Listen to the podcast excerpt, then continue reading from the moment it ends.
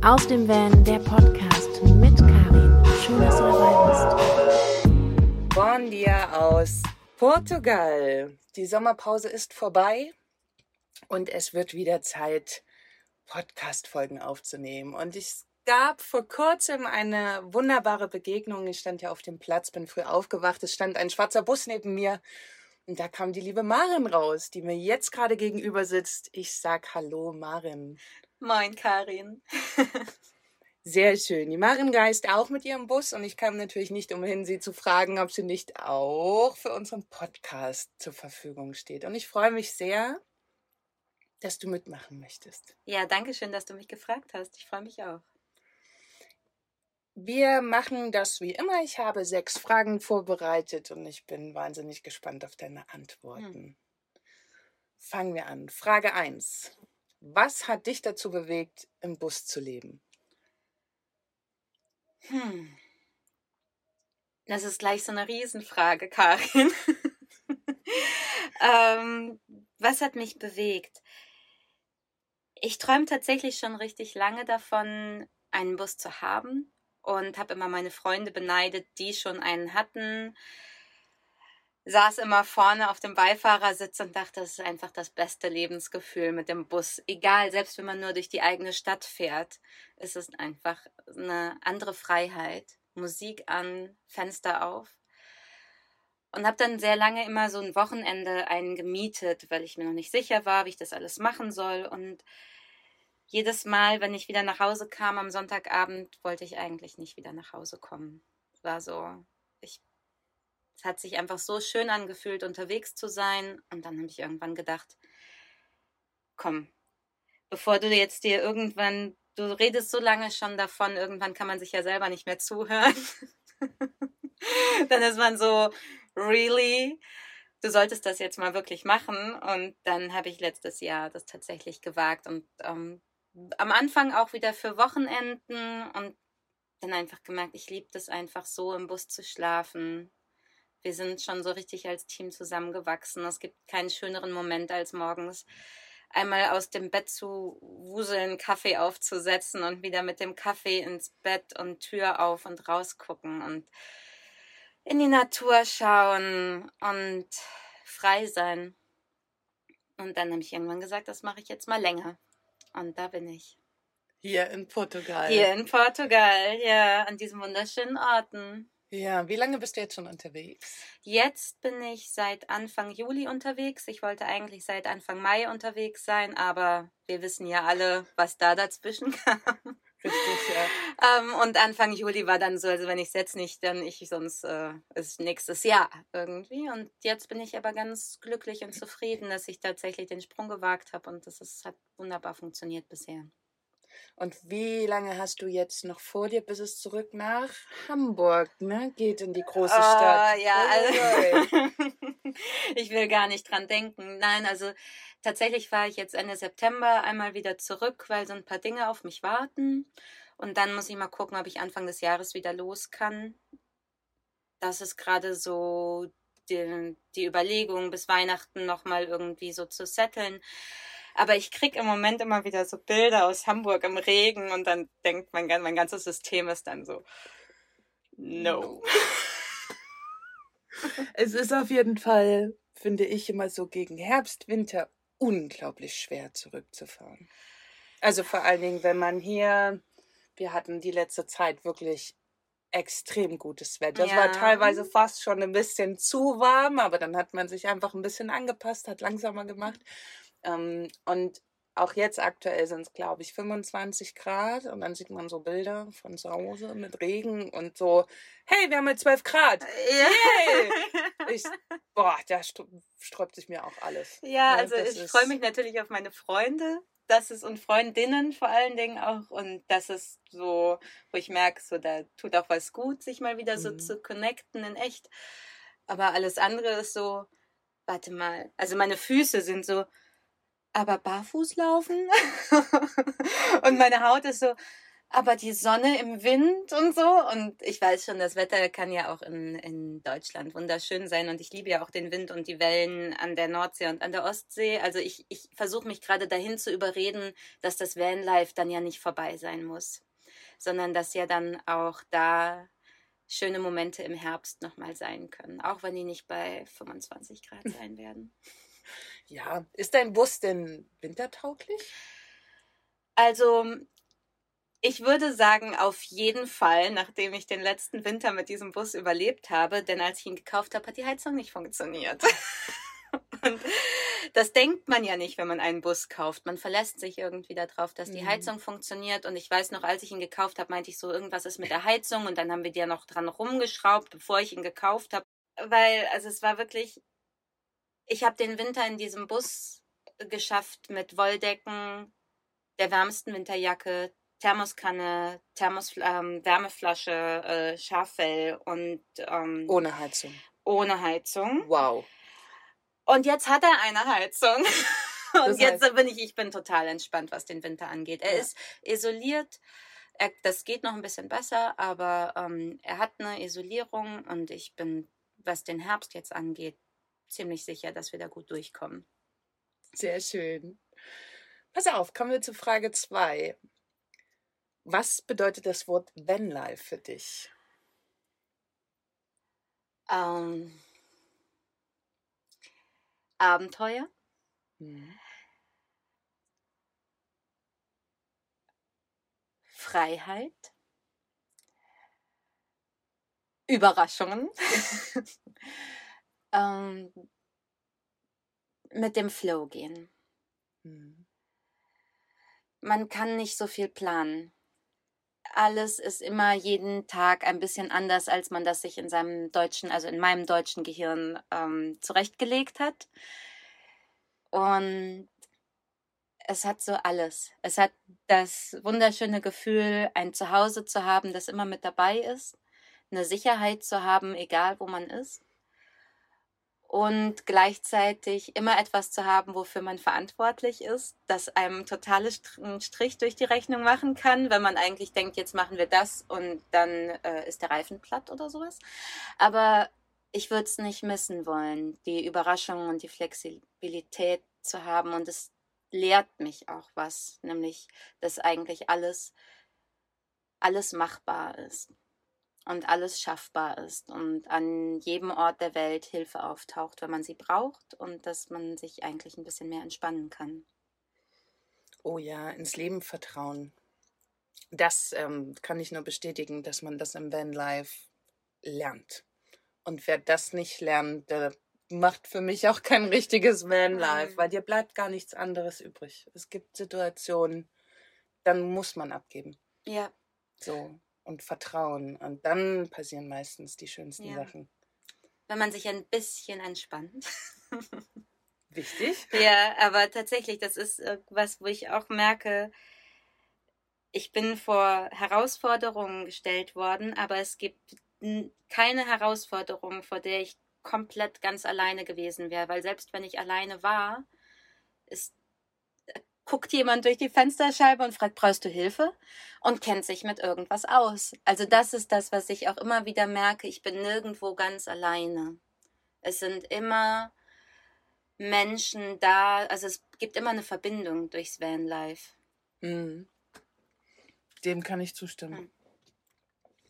Frage 3. Mhm. Herausforderungen und Alltagsprobleme im Bus als alleinreisende Frau. Gibt ja, es sollte jetzt die Heizungsgeschichte kommen?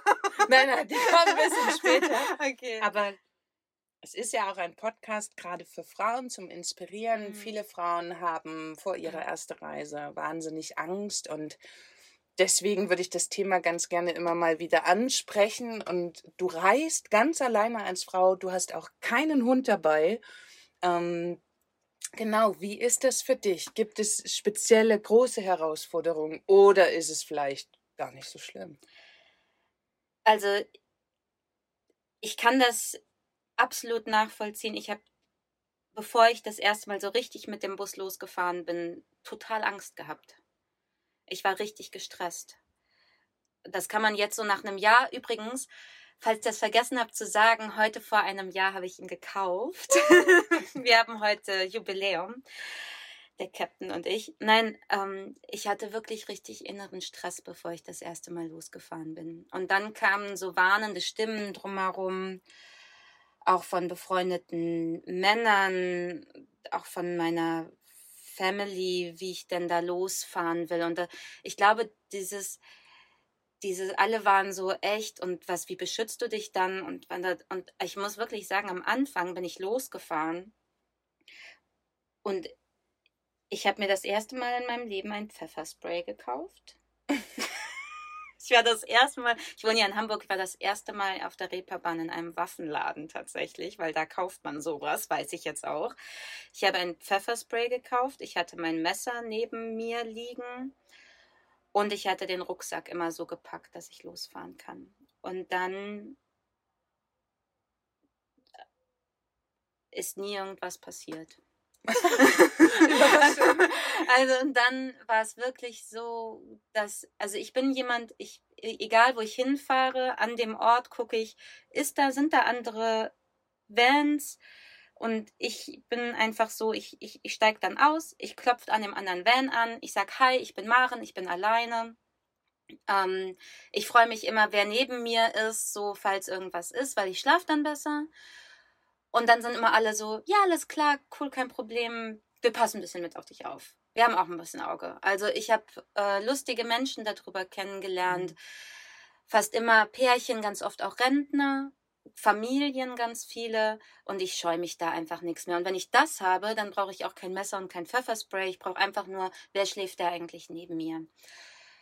Ich schlafe jetzt nicht so ganz alleine an einem Ort, wo ich so ganz alleine bin und sonst niemand ist. Da bin ich einfach nicht der Typ für. Ich weiß, dass das Menschen, Frauen auch können und auch machen. Ich bin da eher jemand, die ich brauche einmal noch einen anderen Menschen nebendran im anderen Bus.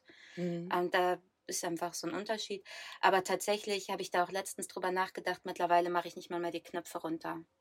Ähm, also es ist so, und ich habe keinen Hund, auch keine Katze, aber die, am Anfang, dum, dum, dum, dum, dum, alles zu, alles dicht, beschützt, mhm. beschützt, beschützt. Und es gibt auch Orte, wo ich das noch machen würde, immer wieder. Auch wenn ich unterwegs auf Fahrten bin, an Tankstellen bin ich super vorsichtig. Tankstellen sind für mich die, also nicht die Orte, wo ich schlafe, aber die Tankstellen, da habe ich echt schon unangenehme Erfahrungen gemacht. Und ähm, aber wo ich dann stehe, wenn da noch ein anderer Van steht, Van-Leute habe ich bisher als sehr liebevolle, achtsame Menschen kennengelernt, die immer bereit sind zu sagen, klar, du bist hier safe. Und das hat mir als Frau einfach die ganz große Sicherheit gegeben, mich sofort in die Community mit einzuklinken. Ja. Ich habe tatsächlich, jetzt hast du schon Frage 5 beantwortet, so, was überhaupt nicht schlimm ist. Ja. Alles gut. Ähm, das ist eine schöne Strategie. Ich könnte mir aber vorstellen, dass das die ersten Male auch gar nicht so leicht war, auf fremde Leute zuzugehen, oder? Also ich, wenn ich mich da jetzt so reinfühle, würde mich damit erstmal ein bisschen schwer tun. Vor allem, du offenbarst ja auch, du bist alleine unterwegs. Gut, in deinem Bus sieht man das halt auch, wenn ja. du da alleine drin bist. Aber spannend, spannende Strategie. Das ist ein bisschen, es gibt ja auch ein Interview mit Gisela und Gisela macht es genauso. Sie kommt auf den Platz, stellt sich da Personen vor mhm. und sie meint, damit ist sofort eine Brücke ja. da zu den Menschen und schon gibt es da ein Miteinander. Ja. Finde ich gut. Finde ich gut. Und wenn jemand auch für sich entscheidet, das Alleine stehen ist nichts für mich, ist ja nicht schlimm. Also nicht jeder muss alleine stehen können, so. Also.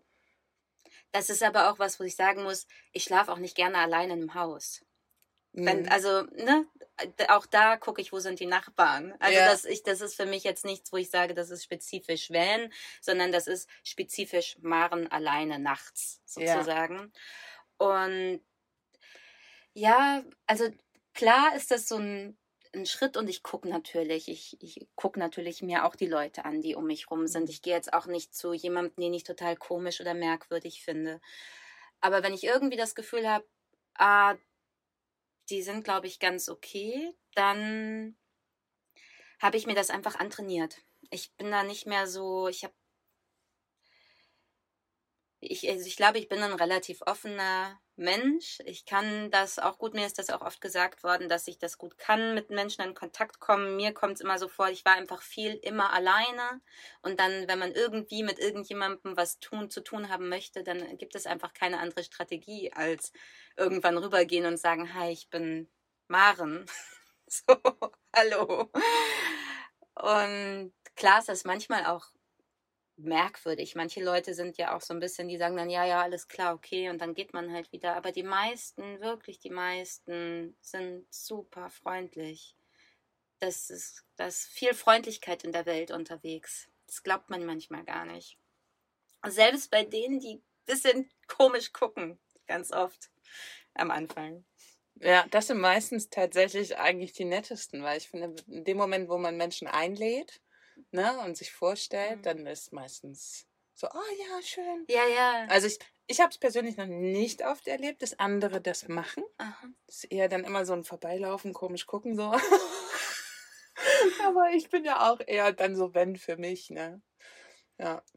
Also wenn ich nur den Tag über da bin, dann klar, dann lasse ich die meisten Leute auch in Ruhe. Aber wenn ich da schlafen will, dann haben die Leute neben mir meistens das Pech, dass ich da einmal da, auch wenn die dann gerade Pärchenzeit haben oder sowas, klopfe ich, da bin ich mittlerweile richtig hardcore geworden. Wenn ich einmal so, ich will ja schlafen in der Nacht. Ich will mhm. ja mich entspannt hinten reinlegen und schlafen und das ist das, wo ich festgestellt habe, dann kann ich gut schlafen. Du hast erzählt, du hast mit Tankstellen sehr schlechte Erfahrungen gemacht. Ja. Möchtest du darüber berichten? Also nicht, wenn, also wahrscheinlich, also ohne jetzt irgendjemanden abschrecken zu wollen, vielleicht sollte man trotzdem auf jeden Fall irgendwo das Pfefferspray Ich weiß es nicht.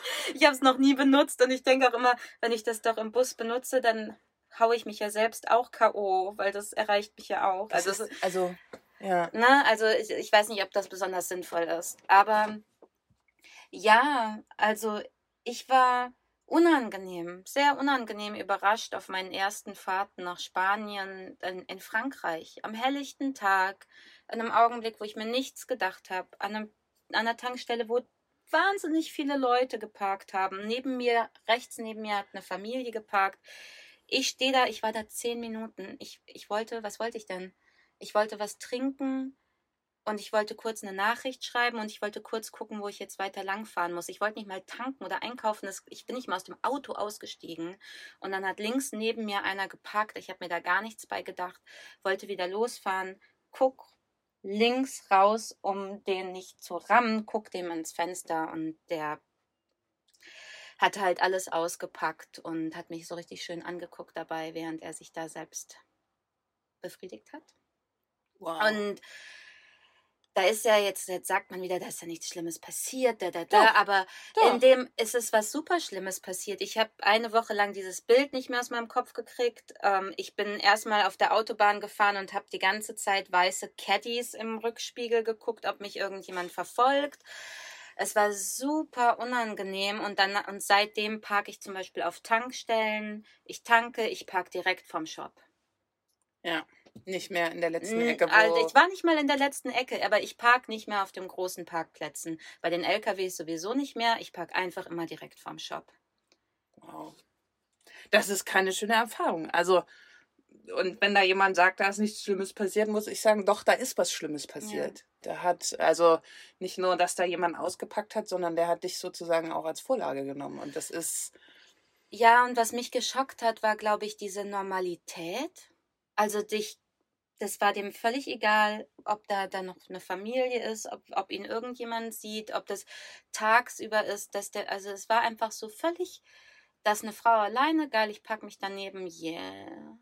Und das war so, das wow. Also deswegen meine ich, ich will nicht, dass man, also ich bin nicht übervorsichtig, aber ich achte schon drauf.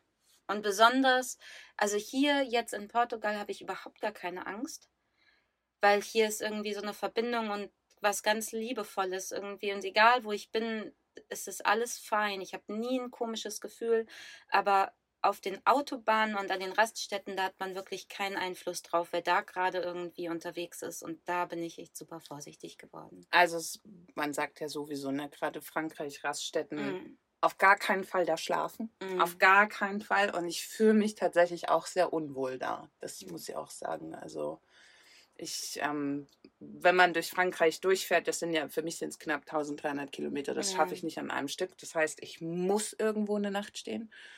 Aber never ever würde ich das auf der Autobahn, Raststätte oder irgendwas machen. Ich fahre dann immer so wirklich 20, 30 Kilometer rein, Ja. irgendwo hin in die Pampa. Ähm, da fühle ich mich wohler, weil klar, die Raststätten, die Leute wissen, dass sie dort was machen können. Ja. Und Tankstellen, ja, es ist komisch. Also kann ich nur bestätigen, in Frankreich habe ich mich da auch jedes Mal nicht wohl gefühlt. Hm.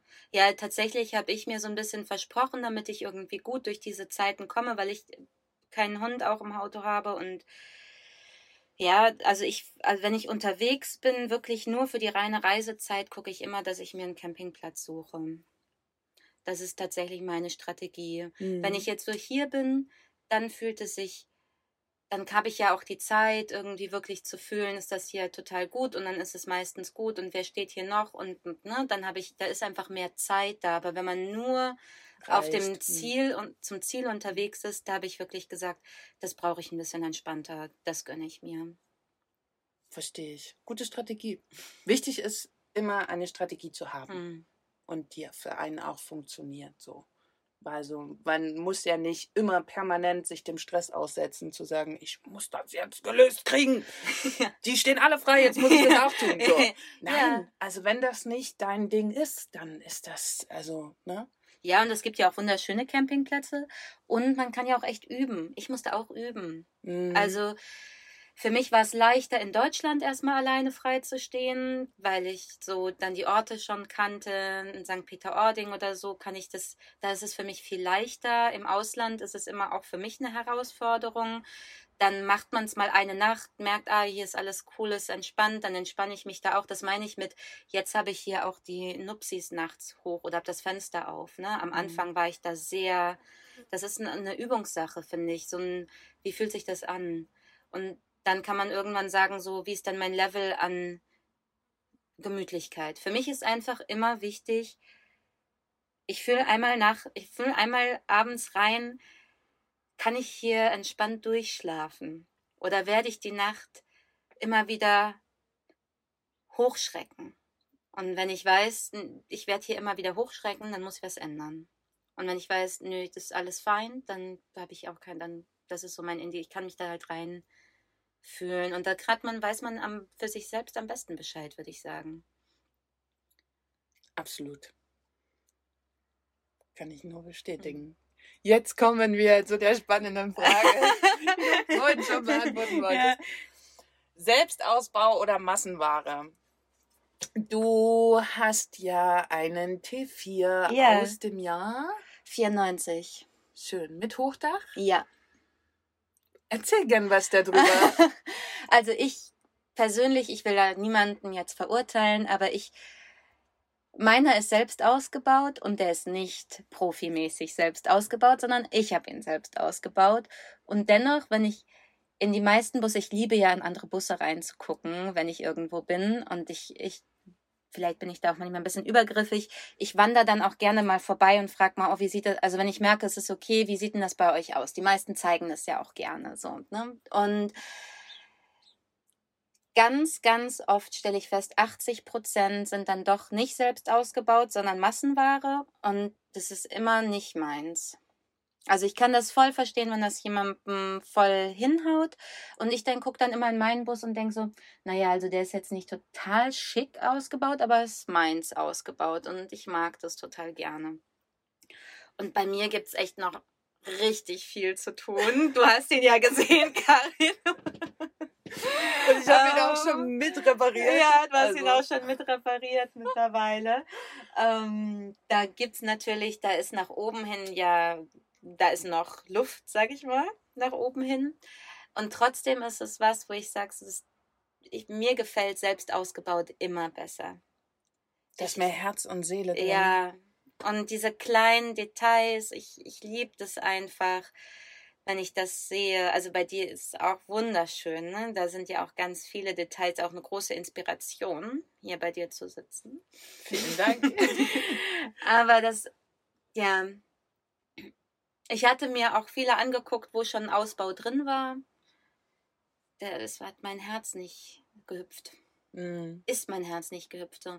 Also es war einfach so, dass ich gemerkt habe, so, nee, da, also wenn, dann will ich da noch irgendwas dran rumdoktern. Und jetzt ist es immer noch so. Ich meine, ich, ich krieg gerade so eine Geschichte von meiner Freundin mit, die ihren Bus, mein Gott, sie wollte eigentlich nur an einer Ecke was ändern. hat die alles- Küche rausgenommen raus. und dann hat sie gesehen, dass der Boden neu gemacht werden muss und dann hat sie den Boden neu gemacht und dann hat sie den Rost an den also das war, das ist gerade so richtig, richtig, richtig krass bei ihr, wo man sich so denkt, oh Gott, ich glaube, ich darf bei mir nie irgendwas noch ändern, sonst äh, kriegt man die Krise. Aber gleichzeitig sehe ich halt auch, dass sie jetzt wirklich alles so machen kann, wie sie das machen möchte und sie möchte auch drin leben. Und dann denke ich, es ist halt wie so ein kleiner Hausbau. Klar ist das nicht immer einfach, aber äh, da ist dann wirklich auch gewählt, was ist da für ein Fußboden drin und welches Holz wird da benutzt. Und das macht einen Unterschied. Ich finde auch immer, wenn man. Also bei mir war es ja auch so, hey, ich tausche ein paar Sachen aus. Zack, war der Bus leer. Und ich habe ihn komplett nochmal neu ausgebaut. Also erstens wird es komplett deiner dadurch. Mhm. Ne? Und man wächst in diese Aufgaben rein. Also du fängst mit kleinen Dingen an. Am Anfang traust du dir ja selber auch noch nicht so viel zu. Und dann fängst du so an, Stück für Stück das alles selber zu machen und merkst, Mensch, da war die Gedankenhürde größer, als das wirklich ist. Und ähm, das geht dann relativ fix, dass man da reinwächst und plötzlich einen gesamten Bus ausbauen kann. Und das ist eigentlich das Schöne. Und wenn man sich dafür auch Zeit gibt. Ich habe ja damals auch T4 gehabt und der erste Ausbau blieb erst mal drei Monate so vom Vorbesitzer, weil ich dachte, ich möchte da drin erst mal leben. Mhm. Ich möchte ähm, gucken, was ich brauche, bevor ich jetzt einfach anfange. Und ich finde, umso länger man in einem Bus lebt, wie du jetzt auch, Monat, du weißt, umso besser nachher, wenn du irgendwann anfängst, wo du was hinbaust und wie du es haben möchtest. Weil das ist relativ schwierig. Du hast einen neuen Bus und sagst, so, jetzt baue ich den neu aus. Also es war auch richtig lustig. Ich habe den ja alleine gekauft und dann war der, der war unglaublich hässlich hinten ausgebaut. Also man kann es wirklich nicht anders sagen. Graue, dicke, große Kisten. Also ich hoffe, das hört nie jemals der Vorbesitzer, aber es waren wirklich so graue, dicke Kisten mit Filz, grauer Filz be be bezogen. Und irgendwas in mir drin hat den gesehen und dachte, das mache ich mir dann schon schön. und dann habe ich ja auch wirklich am Anfang gedacht, ich, ich müsste da nicht viel rumdekorieren, damit das schön werden würde. Und dann äh, war innerhalb von ein paar Tagen aber einfach, da saß ich hinten drin und war so, es geht hier alles so hinten und vorne gar nicht. Und da hatte ich, ich, ne, ich bin in den Selbstausbau reingerutscht, ohne dass das geplant war. Und ich muss wirklich sagen, diese Menschen, die sich das schon vorher richtig gut vorstellen können, ich bewundere die. Ne? Ich hatte diese, ich habe eigentlich Fantasie, würde ich sagen, aber mir, ich saß in diesem Bus und ich war echt so, was mache ich denn jetzt hier? Also, und dann, ich weiß nicht, wie viele Pläne es für diesen Bus gab, dann immer so alles schön mit dem Bleistift auf Papier, wo kommt jetzt das Bett hin und wo kommt die Küche und mache ich jetzt das Bett ganz quer oder mache ich zwei Seitenbänke und einen Tisch in die Mitte. Alle meine Van-Freunde, nein! ich so, aber der Tisch und alle so, aber das nervt voll, den immer hin und auf und ab und du willst dieses Bett haben und ich so, okay, wieder alles neu geplant und dann irgendwann war so, ich kann das alles gar nicht benutzen, ich muss alles raushauen, ich mache einen neuen Boden rein, die Küche kommt ganz woanders hin, ähm, okay, wir machen das Bett jetzt erstmal so. Und ich habe ihn dann selbst ausgebaut mit einem Freund zusammen, wo, mit so einem, was übrigens mega toll war. Und so wie du es, genau so wie du es sagst, in dem Augenblick wird das dann so deiner. Ne? Selbst wenn es provisorisch ist, bei mir war wirklich so, ich baue den dann nächstes Jahr nochmal richtig aus. Aber jetzt baue ich ihn erstmal so aus, dass es gut funktioniert. Und ich, ich habe dann noch selber so ein Regal mit Birken da reingebaut und diese Sachen dann, das war dann so, das ist dann so schön geworden. Ich habe jetzt da so ein Bücherregal drin. Ganz viele Menschen würden niemals ein Bücherregal brauchen. Aber für mich ist es voll schön, dass da ein Bücherregal drin ist. Ich Aber- liebe das zum Beispiel. Aber das ist ja der Vorteil am individuellen Ausbau. Der muss ja nicht aussehen wie alle anderen, sondern du baust den ja für dich und deine Bedürfnisse. Und wenn du Bock hast, da ein Bücherregal reinzubauen, ist das ja genau deins. Ja, ich habe Also, den Bus ganz leicht ausgebaut, um ihn dann mit ganz vielen schweren Büchern füllen zu können. Und jetzt fahre ich irgendwie so 20 Bücher durch die. Es ist so ein bisschen. Ich könnte eigentlich so eine Bibliothek da drin machen, so eine Bücherei oder sowas. Das wäre noch was. Aber ich finde auch da entwickelt sich das über die Reise zu sehen, was man wirklich braucht und was nicht. Also ich lebe jetzt nun über zwei Jahre schon in meinem Bus und ich finde immer wieder Dinge, die ich nachher aussortieren kann, die einfach schon sehr lange im Schrank liegen. Vielleicht gibt es einmal im Jahr diesen einen Moment, wo ich dieses Teil brauche. Mhm. Sicher. Aber es macht halt einfach keinen Sinn, das dafür ein Jahr rumzufahren, weil ich will jetzt nicht sagen, man kann alles nachkaufen, aber prinzipiell kann man alles nachkaufen. Ich bin jetzt nicht jemand, der viel kauft und dann Mhm. wegwirft, aber da darf man natürlich so ein bisschen gucken. Ne? Das Was stimmt. macht Sinn, große Dinge in den Schrank zu packen, ein Jahr rumzufahren oder dann einfach in dem Moment on Punkt das Ding zu kaufen und danach vielleicht weiter zu verschenken? Nicht wegwerfen, sondern weiter zu verschenken. Das stimmt, aber das ist tatsächlich erst in der Praxis. Also Absolut. das merke ich auch jetzt erst, wenn ich richtig lange unterwegs bin. Ich würde auch immer noch sagen, ein Drittel im Bus ist völlig verschenktes Gewicht zurzeit so, auf jeden Fall. Aber das macht auch richtig Spaß zu merken. Das brauche ich gar nicht. Kann gehen, kann gehen. Also ich überlege auch mittlerweile, ob man irgendwie mal jetzt hier in Portugal noch einen Flohmarkt macht oder sowas. Oder ob man es, also irgendwie, dass es so im Fluss bleiben kann. Ne? Dass Mhm. man es nicht, weil ich will es jetzt auch nicht irgendwo zwischenlagern, sondern es wäre wirklich so ein Gefühl von, das brauche ich wirklich nicht. Ich habe Mhm. gedacht, ich brauch's. Brauch's gar nicht. Das ist so schön befreiend. Aber auch das ist ähm, total wichtig, das als Prozess hinzunehmen. Ich merke es immer wieder, dass viele sich am Anfang unglaublich stressen mit dem Thema, ich muss jetzt Minimalismus betreiben. Das finde ich fast ein bisschen schade, weil klar, das kann man machen, aber es fällt einem mitunter dann auch auf die Füße. Ne? Ja. Also wenn man dann doch ganz schnell entscheidet, alles wegzugeben, wenn man dann plötzlich feststellt, so, oh, da waren ein bisschen ein paar Sachen dabei, die hätte ich eigentlich gern behalten, Ja. Dann lieber peu à peu rantasten. Also ausladen geht immer, genauso wie einladen. ja. Und wenn, ich finde, wenn man dann irgendwann für sich entscheidet, das darf jetzt wirklich gehen, dann ist cool. Ja. Also so wächst man dann da rein. Und alle beneiden mich um meine viereckige Käsereibe. da waren nämlich, alle waren so, das ist, nimmt doch voll viel Platz weg, das Ding und so. Und willst du nicht einfach nur so eine einfache Reibe? Und ich war so, ich liebe diese Reibe, ich brauche diese Reibe. Es gibt so Dinge, ne, die, die müssen dann einfach Und die passt da mit. perfekt in den Küchenschrank, ist alles super. Ich habe auch irgendwann meine Schränke, also bei dem zweiten Ausbau vom T4, die habe ich so gebaut, dass die Sachen, die mir wichtig waren, da richtig reingepasst Mhm. haben.